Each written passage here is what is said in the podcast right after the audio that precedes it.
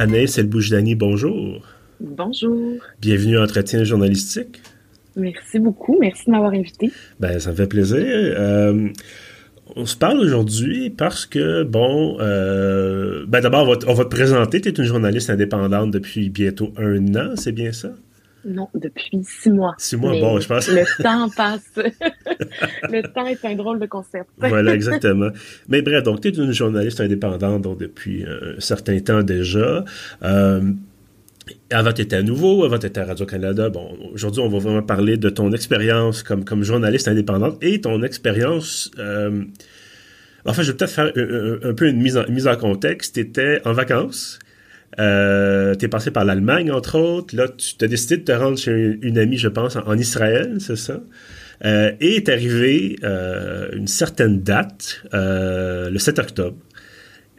Qu'est-ce qui s'est passé? évidemment, on n'a pas nécessairement besoin de rappeler à nos auditeurs, mais bon, le 7 octobre, c'était la date de l'attaque du Hamas en Israël, qui a déclenché, ben, fait relancer une guerre qui dure, bon, depuis très très longtemps, mais relancer, disons, une phase active de la guerre entre Israël et différents mouvements palestiniens qui perdure encore aujourd'hui. On enregistre, on est au quasiment la mi-décembre et euh, ça se bon, ça, se tire toujours dessus, toujours des bombardements, bon tout ça.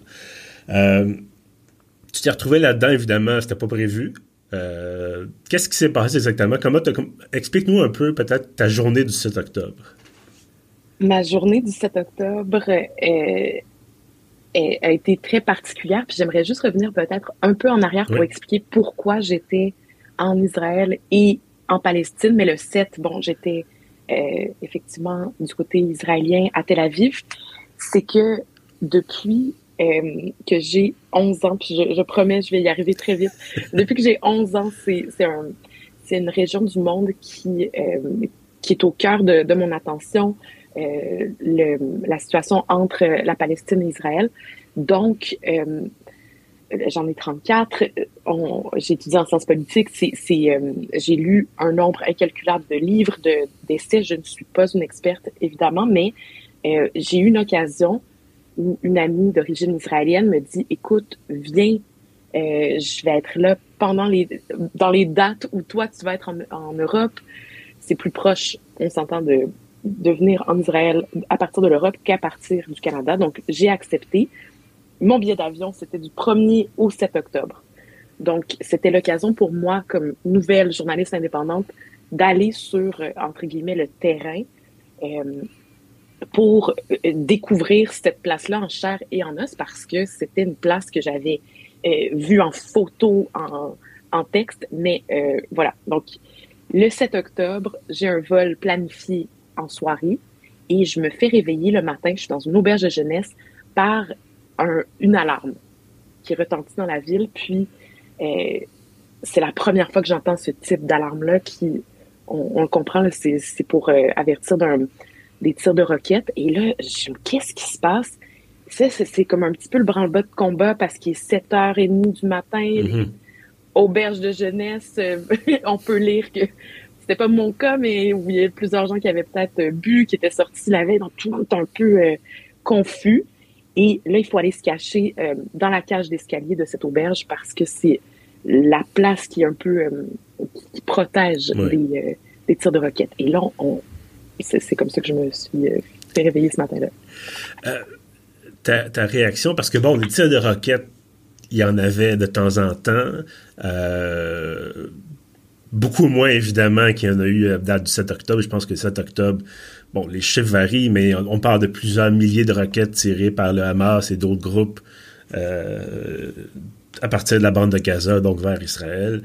Euh, ta réaction, bon, évidemment, tu m'as dit que tu été réveillé en sursaut, euh, une alarme que tu n'avais jamais entendue. Est-ce que, parce qu'on pouvait pas évidemment prévoir que c'était le début de cette reprise finalement des, combats puis des, de, de l'horreur, mais est-ce que tu as quand même Qu'est-ce que tu t'es dit? Tu t'es dit ça va se terminer rapidement ou c'est vraiment comme dans quoi est-ce que dans quoi est-ce que je me suis embarqué en allant en Israël? Euh? Il y avait une, montée des hostilités là, en Cisjordanie depuis quand même plusieurs années. Là, on peut penser à, l'esplanade de la mosquée où il y avait eu plusieurs euh, affrontements du mm-hmm. côté de la Cisjordanie. Donc, j'y avais été la veille là, en, Cisjordanie, mais c'est sûr qu'on que je ma, ma petite courte expérience, même si j'étais là pour c'est vraiment en mode exploration puis découvrir. J'ai pas perçu nécessairement des, des, grandes hostilités, mais euh, non, le 7 octobre, c'était beaucoup trop, euh, trop tôt, trop. Il y avait beaucoup de confusion aussi à savoir qu'est-ce qui se passe. Et euh, ce qui est intéressant, c'est ma chance d'une certaine façon du fait que j'étais dans cette auberge de jeunesse. Ben, il y avait plusieurs touristes israéliens, donc des, mm-hmm. des, jeunes qui habitent le pays, mais qui euh, qui habitaient dans d'autres régions et qui se retrouvaient là. Et donc, j'ai pu avoir euh, des conversations avec eux la veille euh, sur qu'est-ce que c'est qu'être israélien pour vous, puis, cette, cette tension avec avec les Palestiniens, comment est-ce que vous, percevez la situation de l'occupation, des jeunes qui ont fait aussi le service militaire. Mm-hmm. Et le lendemain, où là, eux, ils ont un accès direct aux nouvelles en hébreu, et donc là, on, on, on change de, de mode. C'est d'un mode festif à, dans l'auberge, c'est la radio en hébreu. Euh, eux, ils ont aussi accès plus rapidement à des euh, à des euh, canaux liés à l'armée. Donc, par exemple, des, anciens réserves, eux, plusieurs d'entre eux étaient réservistes, donc ils avaient accès à et là, ils, se rendent compte que ok, là c'est différent.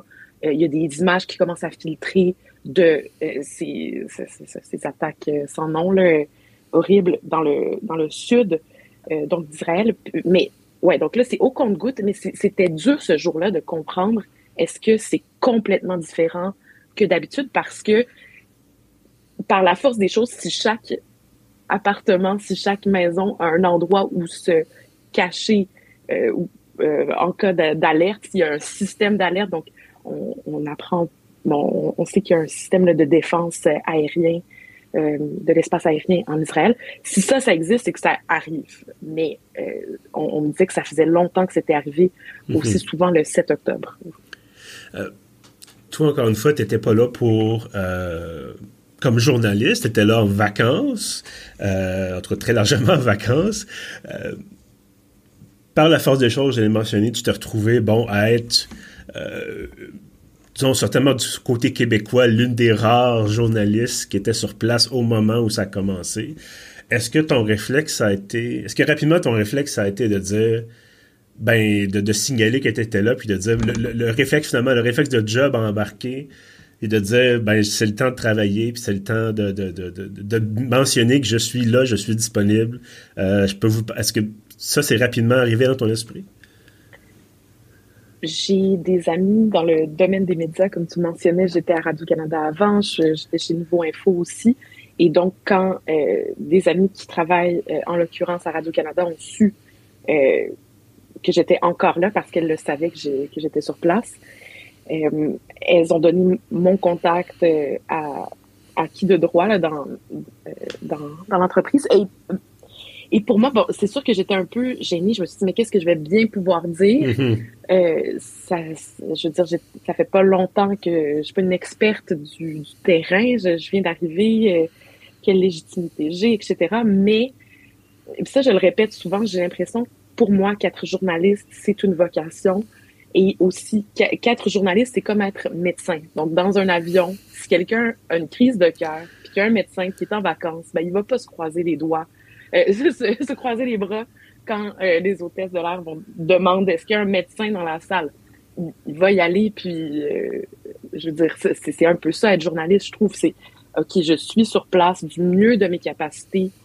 Je, je vais aller devant la caméra qui était mon cellulaire pendant les, plusieurs jours qu'ont duré mon, mon séjour à prolonger, si on veut. oui, parce que pour moi, c'est important qu'on en parle, qu'on mhm. parle de, ce qui commence à se passer, même s'il y avait très peu d'informations.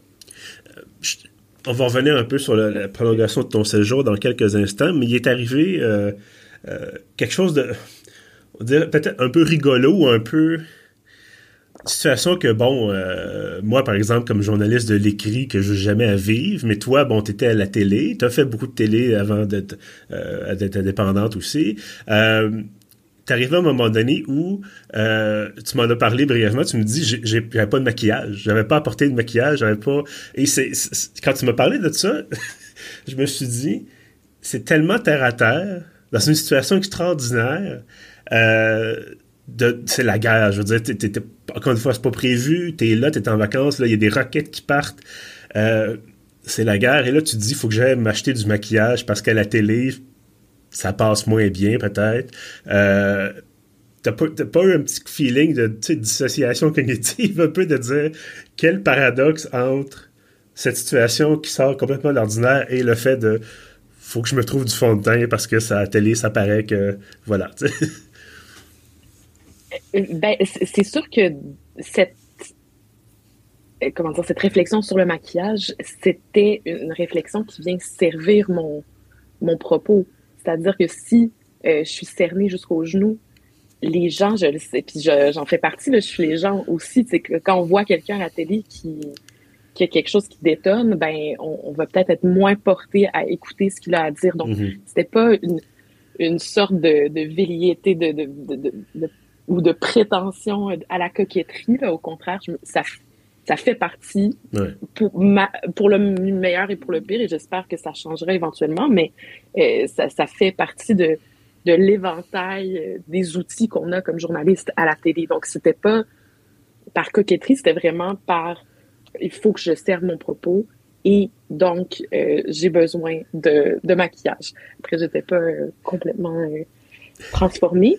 Mais, mais oui, c'est sûr. Mais, et, et oui, c'est euh, c'est ça qui se passe aussi dans notre cerveau. Là. On, on change de euh, je suis une citoyenne lambda à OK, là, je switch mm-hmm. dans mon cerveau et je suis journaliste. Et ça, ça veut dire quoi? Ça veut dire notamment euh, de m'assurer que mes propos soient clairs et que mes propos soient entendus, écoutés ou que les gens, il n'y ait pas d'anomalie, c'est ça, comme je disais, pour que les gens soient déconcentrés.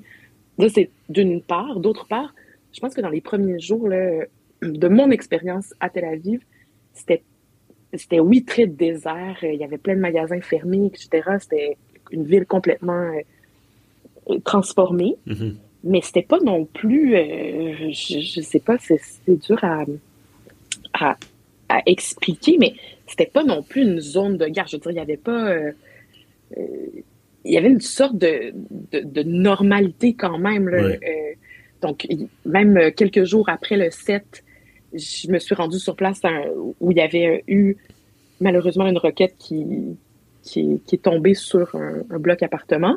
Et euh, euh, comment dire, il y avait des restaurants ouverts dans ce quartier-là. Donc, c'était pas il fallait pas rester cloîtré où il n'y avait pas des gens dans la rue comme on peut voir à Gaza, par exemple. Mais c'est aussi que on peut prendre l'exemple de la guerre en Ukraine, c'est qu'éventuellement, tout devient normal. Euh, à moins vraiment de situations où là, bon, il n'y a plus rien qui existe, puis tout a été détruit, puis bon, ça c'est peut-être plus la, situation à Gaza, malheureusement. Euh, ben, dans un cas où de temps en temps il se passe quelque chose d'extraordinaire, ben on peut pas tout le temps être en alerte, puis tout le temps être euh, sur le qui-vive, puis tout le temps dire on fait plus rien du tout parce qu'il faut manger, parce qu'il faut, faut, continuer à vivre un peu peut-être même à au travail. Bon, euh, donc, je peux comprendre effectivement cette idée-là de la ville ralentie, mais la ville n'arrête pas de fonctionner non plus. Euh, je dis même dans les pires situations, dans les, pires, euh, les pires contextes de conflit, la vie continue, de peine et de misère souvent, mais c'est ça, la, la, vie continue quand même. J'ai envie de te poser une question très directe. puis tu, libre à toi de, me répondre, mais euh, est-ce que tu as eu peur de mourir? Ben, j'ai souvent peur de mourir, même euh, au Québec. donc, euh, Mais je veux dire, dans, le contexte, tu étais là, il y a des roquettes qui tombent, tu peux pas partir, l'aéroport est fermé.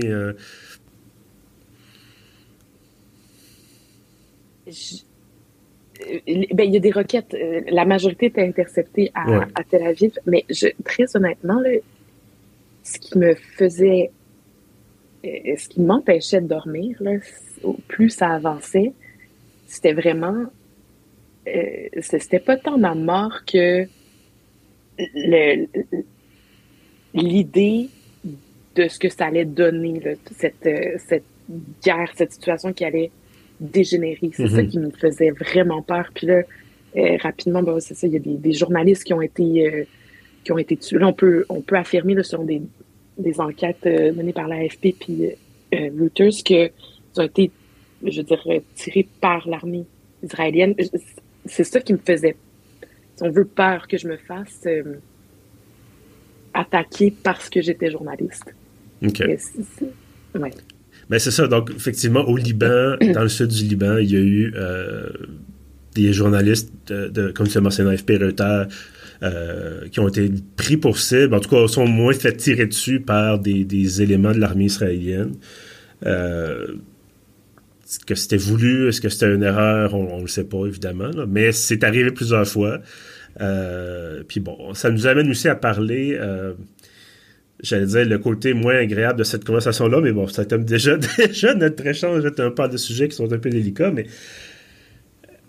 arriver à parler de, euh, de ce qui se passe à Gaza, euh, qui continue de se passer à Gaza depuis maintenant euh, deux mois et, plus, notamment la question des journalistes à Gaza tu partages euh, régulièrement. Là, tu es rentré, évidemment. on se parle, tu es à Montréal, bien sûr, mais tu es rentré, je pense, une semaine plus tard.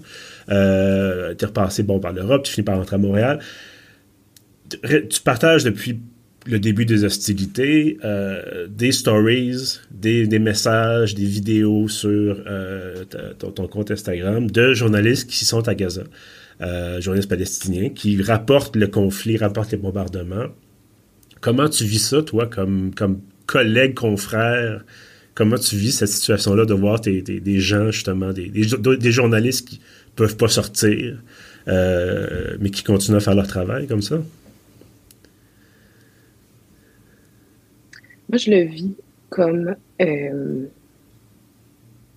comme un échec de, de notre communauté, la communauté journalistique, à se prononcer fermement pour la protection de nos collègues.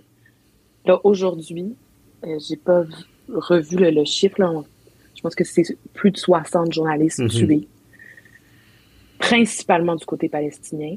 Euh, presque exclusivement du côté palestinien, je, trouve que notre silence est déplorable. Et ça, ça me donne des frissons parce que c'est pas une question, encore une fois, c'est une question tellement chargée mais ça ne devrait pas l'être. C'est-à-dire que on devrait pouvoir se prononcer comme je le fais là en ce moment dans, dans ton balado, mais ça, ça, me donne des frissons de savoir que si, si la situation avait été inversée ou, que ça, pas inversée là, par rapport à Israël-Palestine, mais eh, si par exemple, c'est un, un, cas un peu peut-être de science-fiction, mais disons que le Québec devient encerclé, puis pour euh, X raisons, euh, et qu'on se fait euh, bombarder par les États-Unis, qu'on est prisonnier de, de, notre enclave québécoise et que les journalistes qui essaient de faire leur travail meurent. Et puis là, on parle de plus de 60 journalistes québécois qui perdent la vie. Je ne sais pas, je voudrais que le monde, ne serait-ce que mes, mes, collègues, mes confrères, mes consoeurs à l'international se prononcent là, très, très fermement contre ça, là, peu importe l'origine de la personne.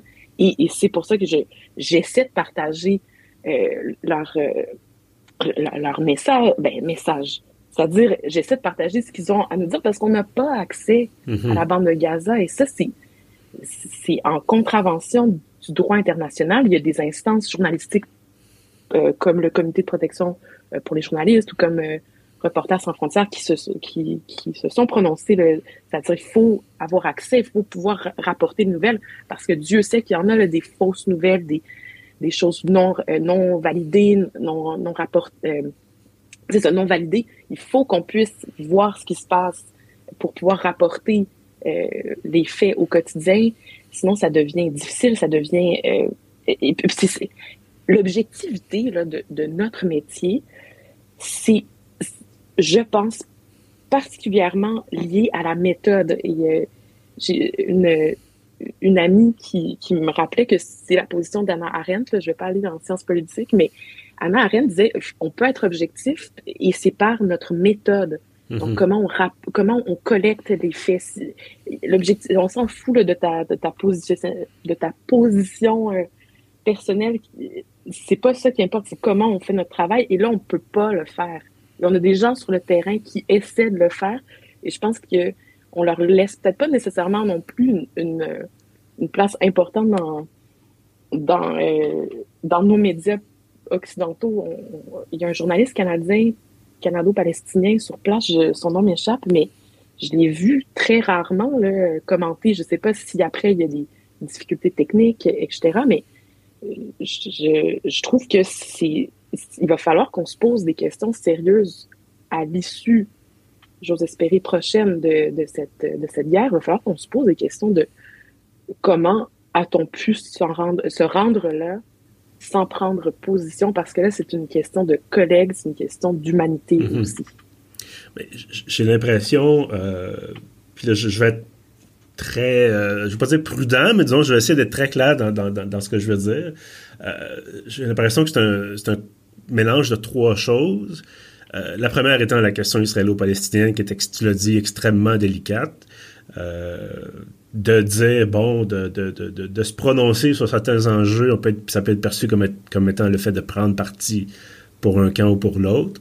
Euh, la deuxième chose étant, euh, depuis très longtemps, ben, en fait, ça a toujours été le cas, mais c'est de pire en pire, il y a manque de ressources pour couvrir l'actualité internationale.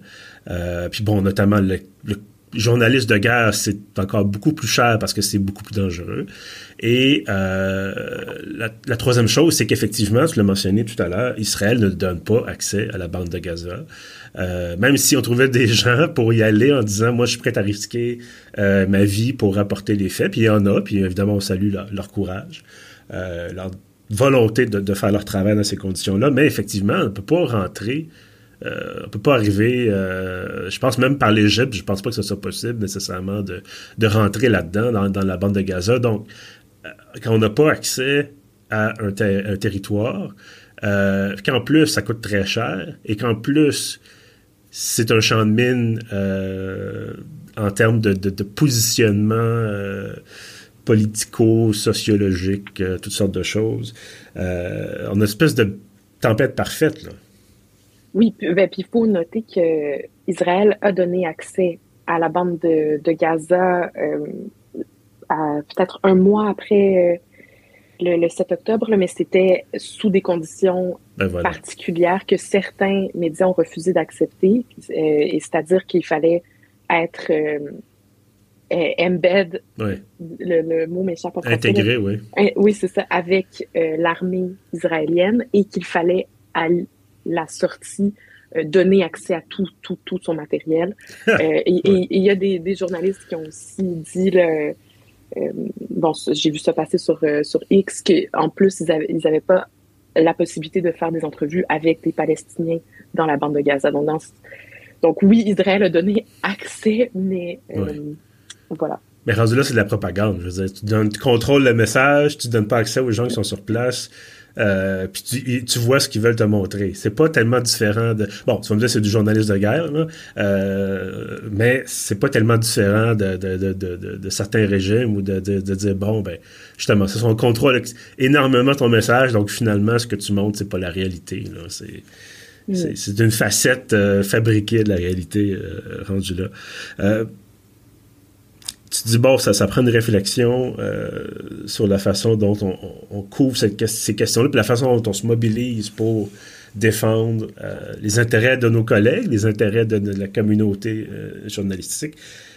Est-ce que tu penses que, que, vraiment ce dialogue-là peut avoir lieu si jamais la guerre se termine? Est-ce que tu penses qu'il y aura assez de, de, consensus pour avoir cette réflexion-là? Ben, j'espère qu'on n'est pas une profession morte ou embaumée, là, je pense qu'on on doit euh, se, se, se, poser des questions, on doit se demander euh, euh, qu'est-ce qu'on peut faire pour, changer, pour s'adapter aussi. Là. Il y a plein de choses qui ont. Là, on, on est à la porte d'entrée de l'intelligence artificielle qui va changer de manière radicale notre façon de travailler. Et, j'entends particulièrement la création de faux contenus mm-hmm. qui va être de plus en plus difficile à détecter. Et donc, le corollaire, c'est l'importance cruciale, fondamentale, d'avoir des, des vrais humains comme toi et moi sur le terrain, parce que peut-être qu'on pourra plus, à un certain moment, euh, faire confiance à aucun contenu, euh, photo, vidéo, machin, euh, même même entrevue vocale, sachant qu'il y a des deepfakes. Je, je vais peut-être loin, mais je pense que c'est plus proche qu'on le pense. Mm-hmm. Et c'est ça, donc l'importance d'être là sur place, sur le terrain. Euh, je pense que c'est une des, des, grandes questions qu'on va devoir se poser. Et donc, oui, je pense qu'il va aussi falloir se, se demander, mais c'est quoi être, c'est quoi le, être objectif? Et comment on, on, peut décider de, de ça? Comment est-ce que c'est objectif d'avoir un coquelicot euh, rouge pour le 11 novembre, et, je le dis avec tout le respect que j'ai pour les vétérans, mais c'est une positionnalité. Euh, comment ça se fait qu'on donne de l'argent aux banques alimentaires? Et encore une fois, je ne suis pas contre la vertu, mais pourquoi ça, euh, qui, qui démontre une, une, défaillance quand même assez structurelle de l'État à, euh, à s'assurer que sa population soit alimentée correctement, comment ça se fait que nous, comme médias, on a le droit de faire une guignolée, d'aller chercher des sous pour cette cause, que ce soit neutre, c'est mais, mais que d'autres causes le soient moins. C'est ça, là. Donc, on fait des choses quand même qui ont une, une teneur politique. Puis je dis pas que c'est mal, mais je dis comment ça se fait que ça, ça passe, puis que d'autres positions, là, soudain, sont tariées de militantes, de, de, de, de pas objectives, etc. Donc, c'est oui, il faut qu'on se pose des questions. Euh, et, et, urgemment, je pense. Donc, euh, voilà. Je pense aussi que la situation actuelle arrive à un point vraiment paradoxal dans la relation entre euh, parce que tantôt on parlait du, fait que tu partageais des choses sur Instagram, puis les journalistes à Gaza passent beaucoup par, en tout cas c'est par là que moi je les vois, puis toi aussi j'imagine euh, sur Instagram, euh, dans un contexte où nous ici on peut plus partager vraiment de nouvelles sur Instagram, sur Facebook non plus. Bon, euh, en tout cas pour l'instant. Euh, on, a quelque chose de vraiment particulier. On est à un moment, effectivement, où les gens auraient besoin d'être informés, euh, auraient besoin de savoir qu'est-ce qui se passe, et on peut tout à fait partager des vidéos de, de, de, journalistes de Gaza avec qui vivent l'horreur tous les jours, avec des des cadavres en dessous des décombres, puis des, des, gens en sang et tout ça. Mais on peut pas faire de publication, en tout cas des grands médias peuvent pas faire de publication sur Instagram pour expliquer ces images-là et pour les partager à leur tour. Bon, peut-être en floutant certaines parties, là, ça c'est autre chose. Mais euh, c'est vraiment, c'est vraiment particulier. Comme, en tout cas, moi, je, je regarde ça aller. Et je me dis, c'est ça, il y a cette réflexion-là à avoir sur l'objectivité, effectivement, mais la réflexion aussi à avoir sur les canaux de diffusion. Parce que là, si ton principal canal, tu veux chercher ton information, toi, tu peux pas en partager par la suite parce que la compagnie décide qu'elle veut pas respecter, ou en tout cas, qu'elle veut pas respecter, qu'elle veut pas jouer le jeu nécessairement du, de la loi votée par le gouvernement, ben là, à ce moment-là, comment tu gères, comment tu te rapportes les faits, si en plus, comme on disait, tu peux pas aller sur place pour avoir des images, pour avoir des informations, donc tu te retrouves à passer que par les agences, que par peut-être des gens qui sont avec l'armée israélienne. Euh, donc, on perd vraiment cette, cette façon-là de travailler. On perd un gros pan de notre, notre, coffre à outils. Oui, puis une des raisons aussi, ça me permet de le dire, euh, une des raisons pour lesquelles je suis partie assez rapidement, parce que c'est sûr que mon cœur de journaliste aurait voulu rester euh, très longtemps dans la région, c'est que je me suis dit, euh, j'étais en, en flip-flop, j'avais un petit sac à dos, ben c'est ça, le, mon, mon cellulaire, c'était mon seul outil de travail que j'ai mis à, certains moments dans un palmier pour euh, parce que j'avais pas de trépied non plus, ça c'est des conditions. et, et, je devais dire aux, aux, gens là, avant de rentrer en nombre, ben il va falloir que je me que je me sauve j'entends une, alarme parce qu'on a 90 secondes pour se, mettre à l'abri. Euh, donc tout ça, c'était pas si c'était pas si grave. Euh, ce qui me dérangeait, le, ce qui a fait en sorte que je suis partie, c'est que je me suis dit j'aurais pas accès à, euh, à la Cisjordanie, encore moins bon à Gaza, mais je me suis dit je peux pas continuer à rester juste du côté israélien. Il, faut et je me sentirais je, je sentirais que je trahis d'une certaine trahison si je peux pas aller ailleurs non plus dans le pays, si je peux pas aller du côté palestinien pour avoir euh, leur point de vue, leur, réalité. et, donc, c'est encore une fois, j'aurais pu rester à Tel Aviv puis lire des, des dépêches qui viennent de, de Cisjordanie, mais puis, puis, continuer à rapporter de, de là-bas, mais je trouvais que c'était important d'être sur le terrain, puis c'est ça ce que, ce que tu rapportes en plus, c'est que là, on, est au Canada en particulier très, très vulnérable parce que les grands médias ne, ne peuvent pas euh, faire circuler leur contenu en ligne. Et donc, la place à la désinformation, ben, elle, est, elle est quand même, elle est mm-hmm. là. Il faut faire attention, il faut vérifier ses sources. Même moi, là, des fois, je, je passe euh, beaucoup trop de temps à, à valider une information, pas nécessairement d'un journaliste de, de, Gaza, mais de quelqu'un que ça me prend plusieurs jours là, avant de, de publier parce que ça n'a pas été validé par, euh, par un média que je considère euh, ben, établi, crédible, etc. Mhm. Donc, c'est difficile, ça aussi. Passons à un sujet peut-être un petit peu plus léger, parce que là, on est dans un peu les deux pieds dans, dans, dans, en tout cas, dans la grosse action, dans la, guerre, qui est carrément. Euh, cette expérience-là, est-ce que ça est-ce que ça a éveillé chez toi le, désir de, de couvrir d'autres sujets similaires où tu t'es dit, je l'ai fait, c'est assez, on va faire d'autres choses peut-être? Euh? Non, je pense que on a une obsession pour la guerre. Euh, je pense que c'est un peu là, quand on est quand on entend être journaliste de guerre, c'est hot, c'est le fun, c'est dégueulasse non, mais pas, pas ça qui est dégueulasse. Il faut que des gens le fassent. Mais, c'est dégueulasse, la guerre. C'est c'est sale. C'est ça, ça je veux dire, les gens vivent après ceux qui survivent, ils vivent euh, des, des, des traumatismes innommables. C'est pas c'est pas beau là. Et donc, mais mais dans notre profession, c'est comme s'il y avait une sorte de, de glorification de ce de, oui, de ce métier. Puis, puis il faut, là, je, je, me répète, il faut que des gens le fassent, mais je, je crois que ça va être encore plus important de parler de la paix, de mhm. parler de, de, de l'après. L'après, c'est moins glamour, je pense, mais c'est de la reconstruction, euh, des gens qui doivent composer avec le, fait de vivre comme euh, sans parents, sans euh, peut-être amputés, peut-être, je sais pas. Et, et, là, je pense que j'espère qu'il va y avoir de l'intérêt de médias de continuer à parler de comment on vit après, comment est-ce qu'on se réconcilie, comment est-ce que est-ce qu'on peut se réconcilier après. Et donc, j'espère pouvoir participer à cette, euh, ce type de reportage. Encore une fois, je lève mon chapeau aux gens euh, qui rapportent des ondes de guerre. Je dis pas que c'est pas important, au contraire, mais je pense qu'il faut aussi glorifier ce qui tente de, de parler de paix. Anis Boujdani, journaliste indépendante, merci beaucoup d'avoir été là aujourd'hui. Merci. Et à ceux qui nous écoutent, évidemment, merci d'être fidèles au rendez-vous. On s'en va tranquillement, pas vite, mais on va y arriver. Centième épisode de ce podcast. Euh, je pense à ce nombre-là, puis je me dis, mon Dieu, c'est quand même assez, incroyable. Donc, merci beaucoup d'être là. Ça me fait énormément plaisir euh, que vous m'écoutiez et que vous découvriez avec moi là, ce, monde fascinant du, journalisme. Si vous voulez retrouver tous les autres épisodes, on est sur pieuf.ca. On est également sur Spotify et Apple Podcast. En terminant, je vous invite à vous abonner à l'infolette de Pieuvre. Ça vous donne accès à tous les contenus, y compris les épisodes de balado. Vous allez sur le site, ça prend quelques secondes à faire. C'est gratuit et c'est envoyé tous les samedis matins. Sur ça, je vous dis merci et à bientôt.